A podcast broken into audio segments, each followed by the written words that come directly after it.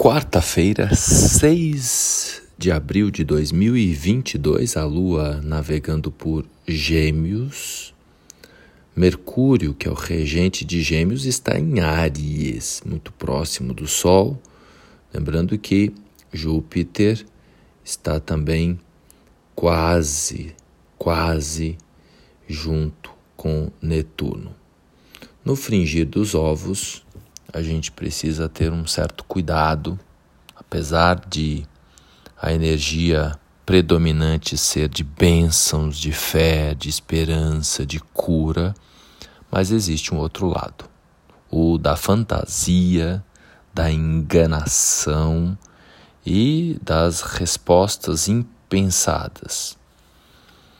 É um dia para a gente refletir com mais profundidade sobre aquilo que a gente propaga, sobre aquilo que a gente solta e, inclusive, para a gente ter um certo cuidado com o sigilo relacionado às nossas informações pessoais.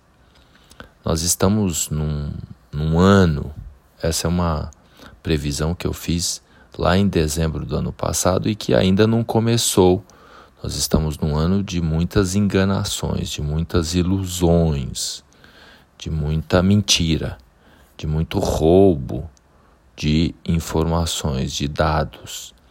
E existe uma tendência a isso se elevar nos próximos meses.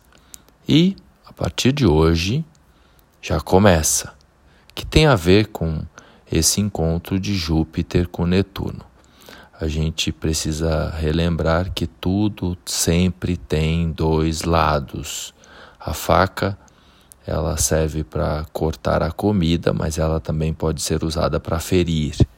Então, nesse momento, existe muita confusão no ar, existe muita dissonância cognitiva e a gente pode acabar entregando desapercebidamente, é assim que fala, despercebidamente, melhor dizendo, a gente pode, no calor da emoção, sem refletir, sem pensar, entregar informações, dados que podem ser mal utilizados pelos outros.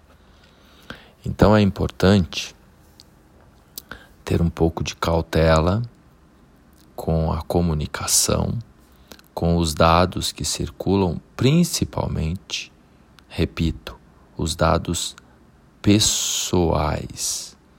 Eu até recomendo que nos próximos tempos você reflita aí sobre trocar suas senhas, fazer backup dos equipamentos eletrônicos, guardar as informações sigilosas em lugares seguros e até ter uma certa desconfiança, uma certa não, muita desconfiança sobre qualquer dado pessoal seu. Reflita sobre isso nesse dia, cuida com muito cuidado, com muita atenção dos seus dados pessoais e também é, na comunicação, na troca de ideias aí no dia a dia, para não reagir sem pensar. Existe uma onda também de muita ilusão, de muita fantasia nesse momento. Então vamos ser assertivos, conscientes antes de nos comunicarmos e antes de fornecer qualquer tipo de informação.